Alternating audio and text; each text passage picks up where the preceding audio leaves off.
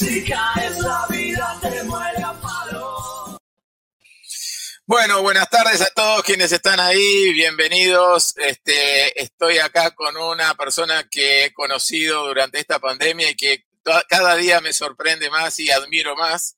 Es un, un referente en el área médica, en el área de imagenología. Eh, es venezolano, eh, muchos ya lo conocen seguramente de Clubhouse y de otras aplicaciones porque él es súper activo en todas ellas. Es eh, José Antonio Cisneros, que está acompañándonos en el día de hoy. Y bueno, eh, José Antonio, este, además de, de, estar en ingeniería biomédica y haber estudiado en MIT y haberse desarrollado este, como un referente en esa área, Hoy tuvo la gentileza, la, generosidad de compartir parte de su tiempo conmigo, así que bienvenido, José Antonio. Encantado, eh, Bernardo. Siempre eh, contento de estar en compañía tuya en esto. Lo mismo, lo mismo. Este, vamos a hablar, ambos estudiamos, yo no me puedo comparar con su conocimiento, pero yo he estudiado también una carrera científica y algunas preguntas creo poder hacerle sobre esto de la desinformación, que me parece que es un tema formidable que ha traído hoy, porque eh, José Antonio, este, además de haber estudiado, como dije, en varias universidades y, haberse graduado en ingeniería biomédica en, una, de las universidades más prestigiosas del mundo, eh, eh, es un curioso, es un curioso y siempre está queriendo leer e informarse y además es generoso con su información y la comparte permanentemente. Es siempre abierto a cualquier pregunta eh, que le hagamos. Así que este, eh, aprovechemos quienes estén ahí para, para compartir y preguntar, ¿no? Vivimos en la era con el mayor número de canales de información. Este, esa es una realidad. Estamos en, el, en la etapa de la humanidad donde hay más canales para comunicarnos, pero no sé si tenemos la mejor información, ¿no? Estamos este, ante una situación donde eh, mucha gente en la inmediatez del celular inteligente y también de las redes sociales y demás, cree que se está informando en varias, en varias disciplinas, pero bueno, en el área científica esto puede cobrar alguna situación de mm, difusión de teorías conspirativas, de fake news, que debemos entender y eh, comunicar. Así que este, Antonio, el micrófono, José Antonio, el micrófono es tuyo. Adelante, por favor. Sí, bueno, fíjate, esto es un fenómeno nuevo eh, para la humanidad, porque aunque la desinformación como tal la podríamos analizar que es tan antigua como la comunicación humana, en, en, la escala y en la magnitud en la cual actualmente se maneja, nunca se había visto. La introducción del Internet democratizó la información porque hasta la aparición del Internet nosotros nos informamos a través de medios periodísticos informativos donde había una cierta depuración de la información que se le daba a las masas, bien sea por la prensa escrita, bien sea por la radio o por la televisión, que eran los principales difusores masivos de la información. Lo demás quedaba a través de los libros, la gente compraba los libros, etcétera, las revistas, pero básicamente eran los periódicos, las emisoras de radio y la televisora. Esto eran manejados por medio. Y había dos grandes diferencias en la, en la, en la entrega de esto. La noticia, ¿verdad? Que era algo consagrado como una, un, una profesión que era el periodismo. El periodismo, los periodistas eran los encargados de indagar las noticias, eh, adecuarlas o prepararlas y presentarlas. Esa era la profesión del periodista. Y sobre eso, pues había un factor de control de calidad que eran los editores. Ellos revisaban ese material, verificaban las fuentes, de manera que cuando se lo entregaban al público, eh, se lo entregaban con la mejor intención de que tuviera un efecto positivo en la sociedad, alertándola de ciertas cosas. Pero había una otra manera, un canal alternativo de información que es la famosa propaganda ya una información sesgada con un propósito político o económico cualquiera. Y desde un punto de vista del público era relativamente fácil ver lo que era propaganda, de lo que era información, porque el prestigio de una institución estaba en tela de juicio. O sea, si una un canal como el, la, la, BBC de Londres empezaba a transmitir propaganda política, pues todo el mundo la veía y la criticaba. O sea, no había forma, eh, uh, como diríamos, clandestina de informar a la gente, sino que como era por broadcasting, o sea, por distribución masiva, todo el mundo estaba expuesto a la misma información. Llega a Internet y crea esta playa de canales que todos los días hay, que empezó esencialmente con los blogs. La posibilidad de que tú crearas una página web y pudieras allí escribir lo que te diera la gana. Entonces, la palabra impresa, que de en papel, pasó a la palabra impresa electrónica en pantalla y empezó la gente a confundirse, porque a veces había páginas web de eh, agencias noticiosas, de, canales de televisión y del periodismo consagrado, pero al lado estaba la página web de fulanito de tal que de una u otra manera contrastaba el, la, la, lo que la gente leía. Y fíjate que es interesante porque muchas personas acostumbradas a creer lo que está escrito, porque se pregunta si está escrito, si alguien se tomó la molestia de escribirlo porque es verdad, caían fácilmente en esas trampas porque decían, pero es que yo lo, ¿de dónde sacó usted eso? Es que yo lo leí en una página web. O sea, la idea de que como lo leíste en un libro tenía que ser relativamente verdad, porque si no, era imposible que alguien se hubiera puesto a mandar ese mensaje.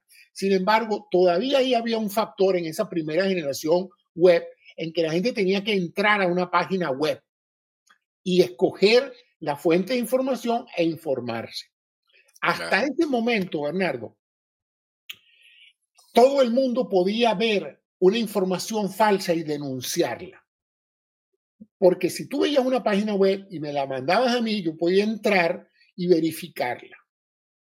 Pero ahora viene lo que a mí me parece más peligroso, que fue cuando empezaron las redes sociales.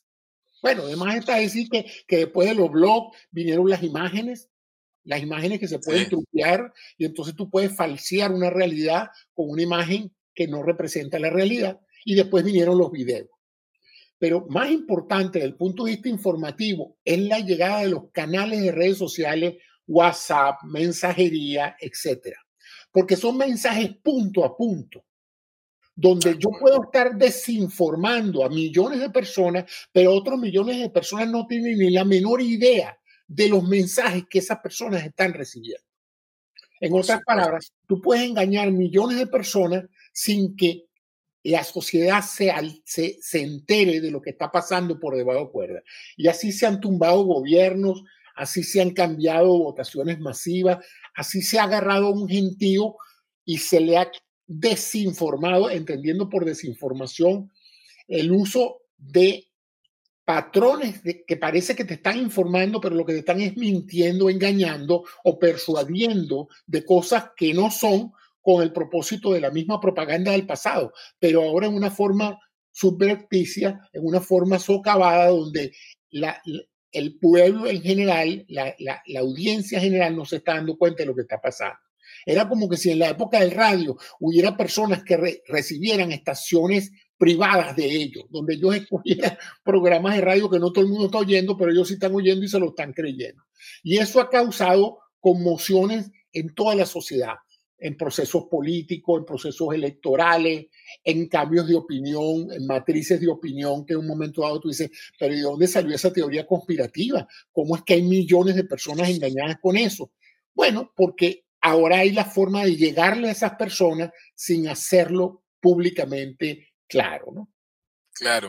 Eh, Ahora, uh -huh. qué, importante, qué importante esto que estás señalando, porque explica muchos fenómenos políticos recientes que han habido, donde se habla que el propio Barack Obama triunfó por Twitter, este, o, o, o Trump también tuvo ahí su campaña por Twitter, ¿no? Es decir, cómo eh, eh, la gente toma como santa verdad un tweet que tiene 140 caracteres y, y, se, y, cree que esa es la santa verdad, o por lo menos le genera la duda de si es verdad o no antes de verificar. La verificación de la información es lo que creo que se ha perdido un poco.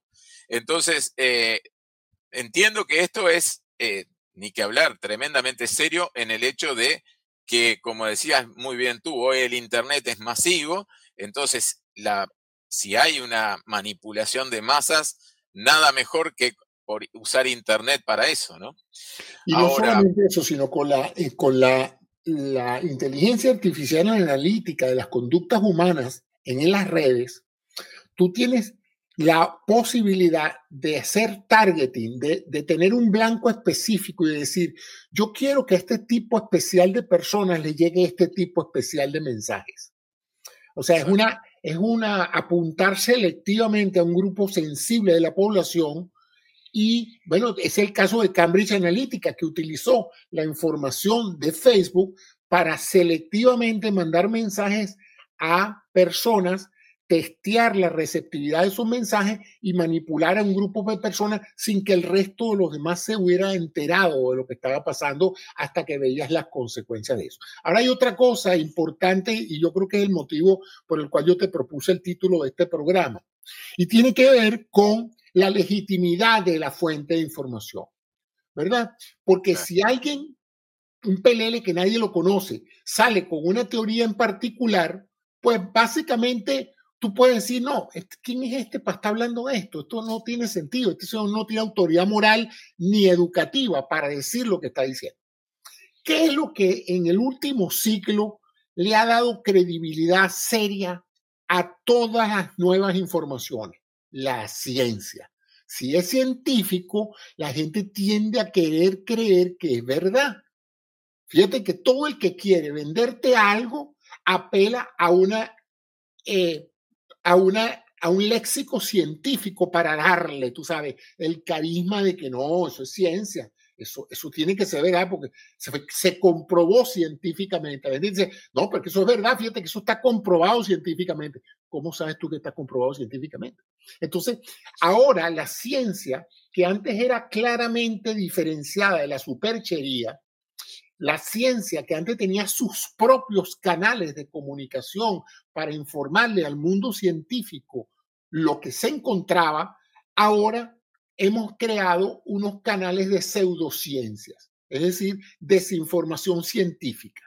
No es científica, pero usa la terminología científica y se vale de esa, de esa, de esa eh, clara confianza que tenemos nosotros de la ciencia que nos ha brindado los antibióticos, la vacuna, que nos ha permitido lanzar cohetes al espacio. O sea, la ciencia que ha obtenido resultados en los últimos 100, 200 años, ahora hemos tomado algunos elementos de eso para tratar de legitimar una cantidad de, de teorías y de hipótesis y de cosas, y la gente cree que eso es verdad porque parece científico.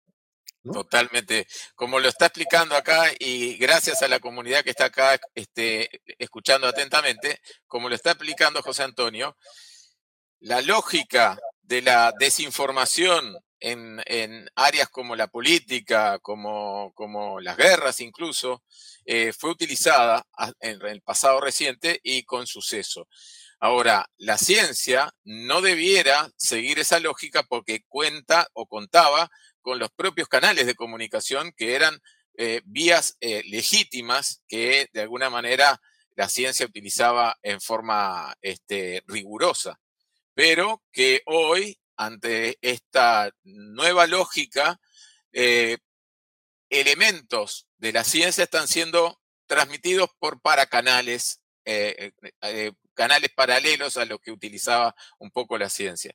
Acá hay algunos comentarios, José Antonio. Estaban diciendo, por ejemplo, Eleuterio dice aquí, hay usuarios que su propósito es desinformar, ya que saben que el ser humano le es fácil creer en ellos sin buscar verificarlos si son ciertas o no. Eh, un poco lo que estaba explicando. Después dice eh, Alejandro, acá de Uruguay, eh, e, el escándalo de Cambridge Analytica es paradigmático en el uso de datos personales con fines políticos, totalmente. Saludos a Oscar Manuel Blas eh, en España, Francisco Reyes en Italia, Eleuterio en Curazao. Eh, tenemos a gente de Argelia también por ahí. Un saludo grande. Bueno, esto lo, vivimos en carne propia con un, un solo elemento que hace a la ciencia, que fue la pandemia de COVID. ¿no? Es decir, ahí empezamos a vislumbrar. Todo. Ahí se destapó todo. esa fue otra segunda pandemia, la pandemia de desinformación, porque vino de todos los continentes, ¿no? Y eso es interesante, esa fenomenología, porque como tú dijiste, la ciencia siempre ha tenido sus canales tradicionales, donde se verifica la información, las revistas publican los artículos que consideran válidos, eh, las universidades tienen su canal de información y muy importante, el vocero de la información. El vocero de la información científica usualmente es un científico, es alguien legitimado por sus estudios o por su experiencia. Bueno, con esta cuestión de la desinformación científica, no solamente tenemos una cantidad de informaciones que no son verdad, que no tienen sustento científico, sino que tenemos una cantidad de personas que tampoco son científicos comunicando esto, ¿no? lo cual llama la atención. Algunos lo hacen bien, otros lo hacen mal, pero hemos tenido ahora una nueva generación de científicos de YouTube.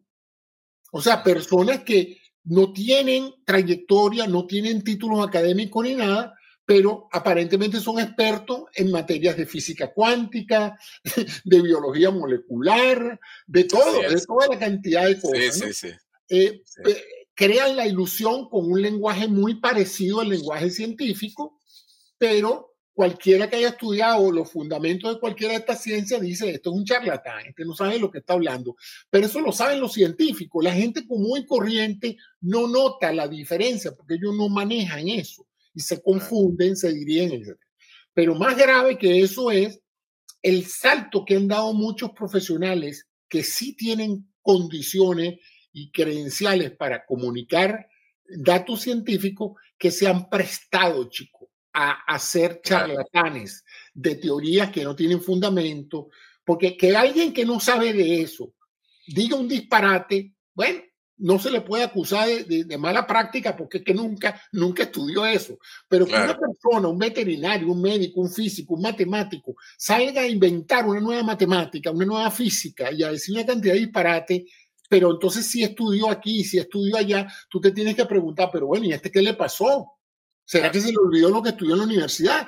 ¿O es que ahora se ha creado lo que yo llamo una suerte de protagonismo pseudocientífico? O sea, si yo soy un mediocre en mi especialidad y nadie me toma en cuenta porque no he publicado, porque no, no he hecho ningún descubrimiento importante, ¿qué otra manera tengo yo de que me conozcan? Ah, bueno, me, me abro un canal de YouTube empiezo a crear unas teorías raras, agarro y publico un libro en PDF y entonces me declaro autor, me declaro educador, me declaro científico y resulta que en la comunidad científica nadie me conoce, pero yo sí me declaro y tengo una cantidad de seguidores que siguen mis teorías locas y lo peor es que todo eso avalado por el hecho de que yo soy doctor.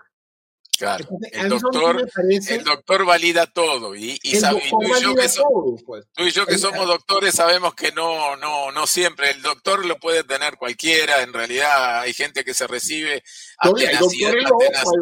Exacto, exacto. No, es muy importante esto eh, a la hora de entender que eh, debiera, debiera ser verificada la información con el rigor que corresponde cuando hablamos de ciencia, ¿no? Eh, y ahí aparecieron una serie de teorías conspirativas sobre no vacunarse, eh, eh, que nos iban a meter un chip con la inyección de la vacuna, que médicos o doctores, como dice José Antonio, que estimulaban a las personas a no usar tapaboca, eh, a tomar contacto con otras, en el momento donde estaba la pandemia en su mayor auge. Eh, entonces, eh, qué importante es a la hora de comunicar ciencia utilizar los canales adecuados, ¿no? Y cómo, cómo te pregunto a ti, José Antonio, cómo parar esta, esta ola de, de migración de la información científica por Internet nosotros estamos tomando un paso alertando a la gente de que esto está pasando. Tú y yo constantemente en todas las redes sociales donde sucede que podemos tener la oportunidad de comunicarnos, hacemos énfasis en eso, en que no crean en que algo es verdad porque lo ven en la internet, porque ven un canal en YouTube, porque lo leen en un blog, sino hacer pensamiento crítico y a razonar. Yo me acuerdo que una vez vi yo a alguien que me mencionó un grupo de médicos que parece que cobró cobertura internacional, se llamaba Médicos por la Verdad como la idea era que había médicos por la mentira y había médicos por la verdad. Y supuestamente si tú no estabas de acuerdo con ellos, que eran los que estaban por la verdad, pues supuestamente tú estabas mintiendo, ¿no? Y ellos sacaron una cantidad de teorías bajo las cuales nunca ninguno de ellos había publicado ningún trabajo en particular. Estaban hablando sobre eh, decisiones que estaban sin fundamento en data, y acuérdate que tú tienes todo el derecho a tener las opiniones que te dé la gana, pero no tienes derecho a tener los datos tuyos que comprueben una cosa diferente a lo de los demás. Los datos son universales, son reproducibles y son medibles. Entonces, con los datos es donde las opiniones se acaban, porque los datos son eh, eh, el centro de toda la investigación científica. Entonces, se presentaron muchas situaciones así y esas cosas yo pienso que hay que denunciarlas.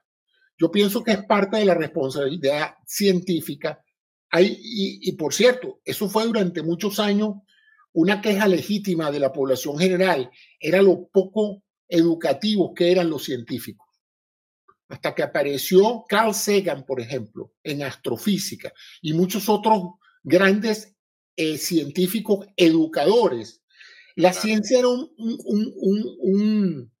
un, un grupo de personas que entendían ese lenguaje y nadie más sabía y ellos tampoco se tomaban la molestia de explicarlo en términos sencillos. De tal manera que ellos eran una élite, ¿no? Una torre de Babel aparte y nosotros los demás no sabíamos nada de eso. Gracias a que muchos científicos eh, hicieron un esfuerzo por salir de la academia y decir, el público necesita saber de esto que se creó realmente la divulgación científica. ¿Qué es la divulgación científica?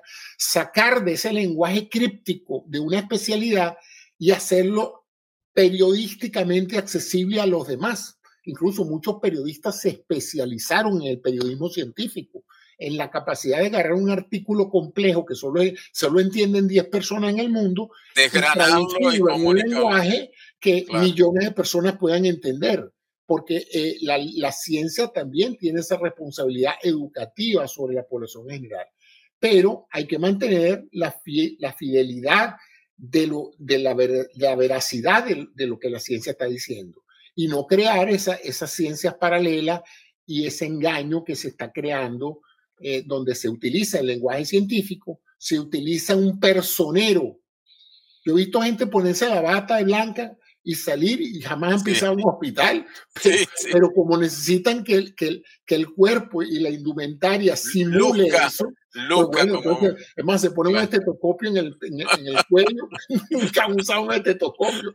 Eh, ahí se ven todas esas cosas y a mucha gente se ha visto engañada y en algunos casos es con fines de propaganda y de mercadeo de productos que no hacen nada o que, o que tienen muy poco valor agregado a la salud de las personas y hay millones de personas gastando mucho dinero en productos comercializados de esta manera. Eh, por eso es que fue que muchos de estos canales de redes tuvieron que poner un aviso diciendo, esto es advertisement, o sea, esto es publicidad, no vaya a creer que esto es gratuito, que él le está dando todos estos consejos, no, él le está siendo pagado para que usted eh, lo escuche y compre ese producto. Pues. Eso te iba a preguntar, José Antonio. ¿Qué rol cumplen las multinacionales farmacéuticas que obviamente tienen intereses muy fuertes? Eh, eh, se habla que la industria farmacéutica es la segunda más fuerte en e, el, mundo. ¿Qué rol cumplen a la hora de eh, procurar estos paracanales científicos y tratar de de alguna manera traer agua para su molino, como decimos aquí en Uruguay. Si supieras que no mucho, las, las, farmacéuticas tienen un negocio tan bueno, pero tan bueno, que ellos no necesitan recurrir a esas truculencias de ir por redes sociales a causar esto de desinformar para vender. ¿eh? Ellos tienen los canales regulares, apoyan la educación médica, apoyan la investigación médica, apoyan eh, los eventos médicos y eso les da en la fuerza de mercadeo suficiente para llegar a los que toman la decisión de qué prescribir. Solamente en países como Estados Unidos se permite la publicidad directa al consumidor. En otros países tú no puedes hacer eso. Este es el único país donde tú puedes agarrar una medicina que es de prescripción facultativa y ponerlo como un comercial como si estuvieras vendiendo jabón. Sí, lo he visto, lo he visto en Estados Unidos. Yo me pongo a ver, pero, pero si ya son los médicos lo saben, porque es gastarse millones de dólares en una publicidad para que lo vea una cantidad de gente que no decide ese medicamento. Pero en la práctica sí funciona el mercadeo, sí decide, porque ellos lo que buscan es que el paciente presione al médico para que le mande esa medicina. Entonces es una publicidad que aquí es, es legal, pero en otros países no se le permite a la farmacéutica poner un comercial de televisión para un medicamento que no es de, venta libre. Tal cual. Bueno, vamos a saludar a Paola, que la tenemos siempre en Clubhouse. Bienvenida, Paola. Un saludo. Está diciendo, eh, gracias, doctor Cinero, por su generosidad a compartir esta información. Y aquí Oscar desde España dice, para, para evitar la tergiversación siempre hay que contrastar la información publicada en los diferentes medios y de ahí realizar un juicio de valor correcto. Ante tantos bulos, habladurías, fake news, lo mejor siempre asesorarse de profesionales expertos en las diferentes áreas siempre darán una información más especializada.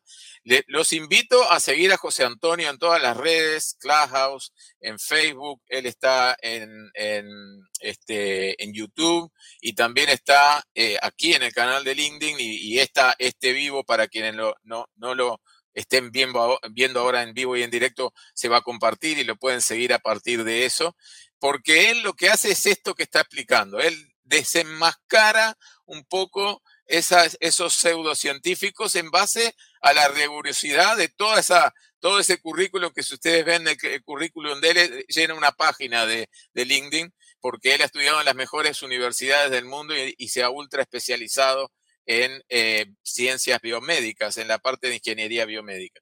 Y él conoce exactamente eh, todo lo que estamos hablando. La ciencia, para quienes no son científicos, es tremendamente rigurosa en la información y cómo investiga. Un paper, un material científico, explica cómo fue hecho, en qué condiciones, con qué número de, participantes, con qué eh, insumos se hizo. Es decir, la ciencia lo que marca el método científico es, eh, no decimos que es verdad esta conclusión, pero a partir de este estudio el resultado es este. Es decir, se maneja con objetividad. Por lo tanto, como dice muy bien José Antonio, es la única disciplina que debemos preservar en sus canales de información y verificar, este, porque nos hace a la vida, ¿no? Es decir, tiene, tiene que ver con la vida. Eh, José Antonio, ¿cómo ves el futuro de estas cosas? ¿Cómo ves el futuro de, crees que eh, de alguna manera se va a tomar conciencia a raíz de, como esta, esta forma de, comunicación, se, puede de alguna manera ir frenando este camino distorsionado o, cómo lo veas? ¿Cómo ves eso? No soy muy optimista. Fíjate todos los esfuerzos que tuvieron que hacer los canales de comunicación como YouTube y Twitter. Tuvieron que poner banderas para decirle a la gente, señores, esto no está autorizado, esto no es oficial, porque era tal la avalancha de, de desinformación que hubo gran presión sobre estos medios para que identificaran quiénes eran fuentes legítimas de esto, porque para colmo se ha usado aquí la robótica, los famosos bots, esto que ni siquiera son personas las que están generando los mensajes, sino sistemas de inteligencia artificial automático que desinforman en forma sistemática. Ahora fíjate, una de las cosas que es más tremendamente negativo no es tanto desinformar con fines eh, eh, mercantiles o con fines de crear caos y, y, y, mm, digamos que preocupar a las personas, sino ha sido también una campaña de desacreditar los centros de información legítima. Fíjate la cantidad de gente que nosotros escuchamos en salas decir que la, Organización Mundial de la Salud mentía, que el CDC mentía, que el FDA mentía, que las estaciones de televisión y los diarios mentían, que la verdad llegaba por WhatsApp. La verdad me la creó, me la dio mi vecino. Yo le decía, pero tú crees más en tu vecino que la Organización Mundial de la Salud. ¿Realmente tú crees que estas organizaciones que tienen diferentes niveles de control de calidad para que cuando la información salga, salgan en las mejores condiciones de credibilidad, tú le das más valor a la opinión de tu vecino que, que tiene un amigo, que tiene un amigo de otro amigo que le dijo esto. Pero parece mentira, hay gente que, chico, ya yo he llegado a la conclusión de que hay gente bastante sugestionable y que tiene una preferencia, casi que eso tendrán que estudiarlo los psicólogos, ¿no? Porque ante los hechos, ante una presentación racional de los datos, estas personas prefieren la alternativa de una explicación mágica o conspirativa. Claro, sí, sí, ¿Eh? sí. Sin, ninguna, sin ningún sustento, pero ellos prefieren esa que la, que la más realista, ¿no? Entonces, eh, eso, eso ha alcanzado magnitudes superiores. Yo, por ejemplo, fíjate, yo me he movido toda mi vida en un medio profesional donde la mayoría de la gente que yo conozco sabe de, lo que, de, la, de la información que estamos consumiendo. Para mí, entrar a, a Clubhouse fue una revelación, porque fue la primera vez que yo entro en contacto con personas que no son del medio científico. Entonces, escucharle dar las explicaciones de la pandemia, de cómo habían, de, de, lo que tú acabas de escribir del chip, de, lo, de, de, las conspiraciones médicas, de los laboratorios farmacéuticos fraguando enfermedades y creando pandemias para vender la vacuna. Y yo le decía, pero, pero es que, es que, es que tú no tienes ni que... Ahora, la pregunta es cómo todos simultáneamente en tantas cantidades llegaron a esa información. ¿Cómo el 30% de los americanos negó la, se negó a vacunarse? Y no es que se niegue a vacunarse, porque yo, yo entiendo, por ejemplo, que alguien me diga, no me voy a vacunar porque me da miedo. Ah, bueno, eso es legítimo. Pero muchas personas no eran por miedo, era por porque creer en esas desinformaciones, en el chip, en que la vacuna... El negacionismo, el negacionismo. y, no, y, y, en las teorías mágicas, ¿no? Esto es una conspiración, me quieren manipular, eh, me, me, van a, me van a, a, hacer infértil. Y yo decía, pero, pero, pero piénsalo un poquito, ¿qué interés puede tener el gobierno de un país de hacer infértil a su propia población, o sea, eh, cosas que retan el pensamiento crítico, pero, pero sorprendentemente eh, ha sido para mí una gran sorpresa ver eso. No sé cómo vamos a hacer en el futuro. Yo a todo el mundo le digo, busquen un canal de información confiable y quédense con lo que les dice ese canal. Ignoren todos los mensajes que les lleguen por otro lado, que si en email, que si en un mensajero de este, en un mensajero de aquello traten de identificar rápidamente websites que no tienen otro propósito que confundirlos o venderles algo. Pero, pero créeme, eh, ha sido mm, sorprendente la cantidad de gente, yo lo digo a veces incluso, de mi familia y gente que por educación uno pensaría que deberían haberse dado cuenta que los estaban engañando y aún así pues han sido Por supuesto.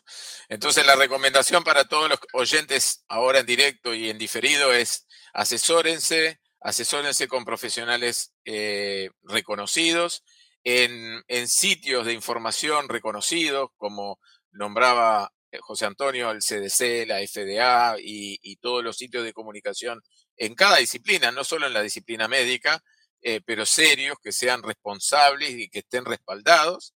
Y la última pregunta que te quiero hacer, José Antonio, ¿crees que esto de alguna manera puede tener un efecto reverso en cuanto al desarrollo de la ciencia? ¿Puede hacer que se desestimule la nueva, las nuevas camadas de jóvenes en estudiar ciencia y en desarrollar más ciencia? No, yo no lo creo. Al contrario, si algo ha probado este fenómeno de la pandemia es el tremendo valor de la ciencia como un mecanismo para salvar la especie humana. Y yo creo que esto ha dejado una huella grande en jóvenes que saben que el, su futuro, el futuro de sus generaciones depende de la ciencia y no del vudú y no de, de, soluciones mágicas. Y yo sí veo un resurgimiento de eso y un resurgimiento también de la colaboración internacional en materia de ciencia porque esa idea de, la competencia se cayó con la pandemia. Aquí todos los, países estaban compartiendo información y apenas un país decodificaba el código genético de un virus, inmediatamente lo ponía en Internet para que otros países usaran esa información para desarrollar sus propias vacunas. Mira cuántas vacunas se desarrollaron. Uno piensa que, que solamente los laboratorios más importantes desarrollaron cuatro o cinco vacunas. No, hubo en un momento dado hasta ocho o nueve vacunas activamente siendo utilizadas en el mundo, unas con mayor eficacia que otras, pero, pero es sorprendente que con un virus de tan rápida aparición pudiéramos en menos de un año tener siete, ocho, nueve vacunas. Entonces, ¿Y con qué rapidez? ¿Y con qué rapidez? Sí, tuvimos suerte porque funcionaron, eso era otra. Yo a la gente le digo, miren, si las la vacunas han podido no funcionar, o sea, en ciencia cuando uno hace un experimento, desarrolla un fármaco, no hay ninguna garantía de que va a funcionar. Entonces, más la mayoría de las de la, de, la, fórmulas farmacéuticas no funcionan. Es unas pérdidas enormes de esa industria. Pero afortunadamente eso sí, sí fue un éxito y yo sí creo que eh, se va a mantener. Yo lo que le, le estimulo a todas aquellas personas que tengan una cierta formación científica es que actúen con sus familias y sus amigos como un factor corrector de esa desinformación. Que cuando escuchen algo, no dejen eso así, no se queden con él. Ah, sí, déjalo así, que si él cree eso, eso, allá él que, que, se, que cree. No, vale, explíquenle, estimúlenlo a buscar otras alternativas de información. Y también hay que mantener el escepticismo. Tampoco hay que creer que la ciencia nunca se equivoca. La ciencia a veces se equivoca. ¿eh? y corrige rápidamente, pero eso no la descalifica. El hecho de que la ciencia en ocasiones meta la pata, que los funcionarios a cargo de decisiones sanitarias metan la pata por alguna otra razón, eso no los descalifica, porque la ciencia es un proceso de ensayo y error y no siempre los, er, de los errores también se aprende. A veces la gente me dice, pero es que tú no crees que las medidas que se usaron fueron extremistas cuando comenzó esto. Le digo, claro que han tenido que ser extremistas porque nunca sabíamos que el virus iba a evolucionar como evolucionó. Ha podido ser peor y ha podido en vez de tener 10 millones de muertos, tener 100 millones de muertos. Exactamente. lo que pasa es que ahora es muy fácil ver hacia atrás y decir, no, no se debió, no se debió haber hecho esto o no se debió haber hecho aquello. Sí, como decimos aquí con el diario, con el diario del lunes. Eh, claro, todo el mundo sabe lo que tenía que hacer el domingo. Exacto. Eh, dice Octavio Rivera, excelente tema, solo hace falta que el gremio científico también aceptemos que estamos perdiendo la batalla en la difusión de la información. Eh, hay que ser mejores comunicadores. Los médicos tienen que ser mejores comunicadores. Yo lo descubrí hace muchos años cuando descubrí que lo que hace a un médico exitoso con sus pacientes es que se comunica bien con sus pacientes. Exacto. Un saludo a Liz Urquijo en Colombia, mi maestra de, de, ADN de imagen, que me ha ayudado muchísimo, una genia. Alejandro dice, lo que pasa es que las emociones son de gran peso en cómo vemos el mundo. De ahí el rigor, que el rigor se da ante el miedo o los sentimientos de exclusión que llevan al conspiracionismo. Así es. Así es. Eh, ¿Qué más? Aquí tenemos uno largo. Dice Oscar. Muchas gracias por los comentarios, estimado amigo Bernardo. Encantado por traer a este espacio tan brillante invitado para tratar un tema tan actual como la cuestión de la desinformación o misión de veracidad divulgados a través de enormes campañas propagandísticas procedentes de grandes lobbies y compañías que intentan influir y manipular nuestras propias decisiones. Eh, José Antonio es un, es un descubrimiento que tuve en Clubhouse. Lo admiro. descubrí a ti? Lo admiro profundamente porque siempre tiene una respuesta adecuada, justa, medida y con respaldo en cada pregunta que se le hace, no, no es una persona que esté presumiendo, siempre es desde la grandeza de la humildad del que sabe, ¿no? Así que este es un gran descubrimiento. Además, tiene eh, una gran ventaja, Bernardo, que ya yo no estoy activamente ejerciendo la medicina, yo estoy jubilado y eso me da una gran libertad de opinión. Si yo tuviera en el contexto de una institución hospitalaria, de una institución científica, me vería, tú sabes, limitado por razones de, que tengo superior. Pero esto es lo divino de esta edad que me permite la libertad. con mayor libertad que otro. Además que no estoy vendiendo ninguna pócima, ni ninguna droga, ni ningún servicio médico. No, no, no. Y es, y es unánime acá, Liz, Liz, mi querida Liz, dice, de acuerdo, habla con argumentos, siempre con argumentos, así que es unánime. Este, Octavio Rivera dice, la ciencia debe incluir las emociones en su proceso de comunicación, tal como lo hizo el doctor Carl Sagan. Perfecto, sí, es cierto, debe conocer muy bien a, quién se va a dirigir y, apropiar el lenguaje de, la forma que, que, esas personas se comunican. Creo que es muy importante. José Antonio, muchísimas gracias. La verdad es un placer tenerte. Te quiero tener más veces aquí y con más tiempo. y, hablando, y hablando de otros temas que siempre hablamos con muchísimo. Yo la verdad que aprendo muchísimo. A veces estoy trabajando y este, te veo que estás conectado y entro aunque sea para escucharte un poco. Así que un placer, José Antonio. No, yo me beneficio también del apoyo eh, del apoyo emocional científico. y científico que tú me das en las salas, porque a veces, a veces, siento que toda la sala está contra mí hasta que llegas Sí, gracias, gracias.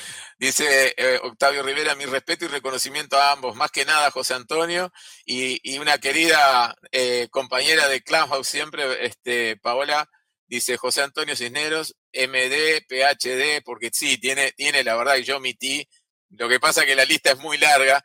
De, en mi página web está todo también. Está todo, está todo en su página web. Es muy fácil. Eh, además, les quiero, les quiero decir algo antes de irnos, que tiene una historia fabulosa, fabulosa de su juventud, de cómo la Venezuela de aquella época, y no quiero entrar aquí en temas políticos, este, permitió que ciento y pico de mil jóvenes en las becas de, lo tengo anotado por aquí, Ayacucho, él tuvo la oportunidad y se pudo ir a especializar en grandes universidades y lo ha convertido en el gran hombre que es hoy. Este es una historia para otro vivo, para hacer un vivo especial con eso. Y bueno, un placer, un placer como siempre. Es un buen tema para un futuro programa. Eso, fomentar, eh, fomentar los estudios de la ciencia. Eso me parece fantástico, porque aparte los países de Latinoamérica lo estamos, lo estamos necesitando. Muchísimas gracias de corazón. Gracias, por tu generosidad. Y bueno, a todos, este, los veo el miércoles que viene a las 5 de la tarde y muchas gracias por estar. Gracias. Hasta luego y saludos. Chao, chao.